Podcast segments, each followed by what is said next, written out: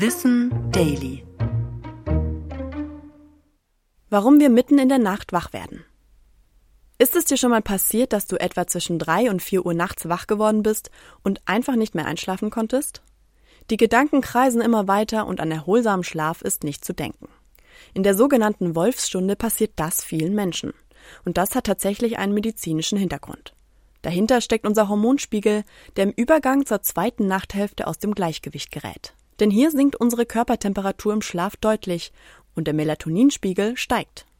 Im Gegenzug sind aber der Cortisol und der Serotoninwert niedrig. Die sorgen eigentlich für einen Antistress- und Stimmungsboost-Effekt. Dieses Ungleichgewicht sorgt jetzt dafür, dass wir leichter aufwachen. Sind wir dann wach, macht sich eine weitere körperliche Reaktion bemerkbar. Unser Gehirn ist in dieser Zeit in Teilen weniger stark durchblutet. Dadurch verfallen wir schnell mal Gefühlen wie Angst oder Pessimismus. Der perfekte Nährboden für Grübeleien. Mal aufzuwachen ist aber prinzipiell ganz normal und passiert im Schnitt sogar bis zu 20 Mal pro Nacht.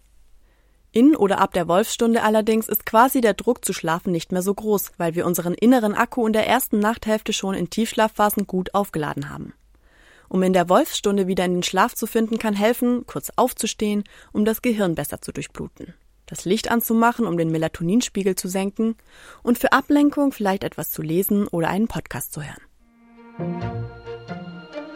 Ich bin Anna Germeck und das war Wissen Daily. Produziert von Schönlein Media.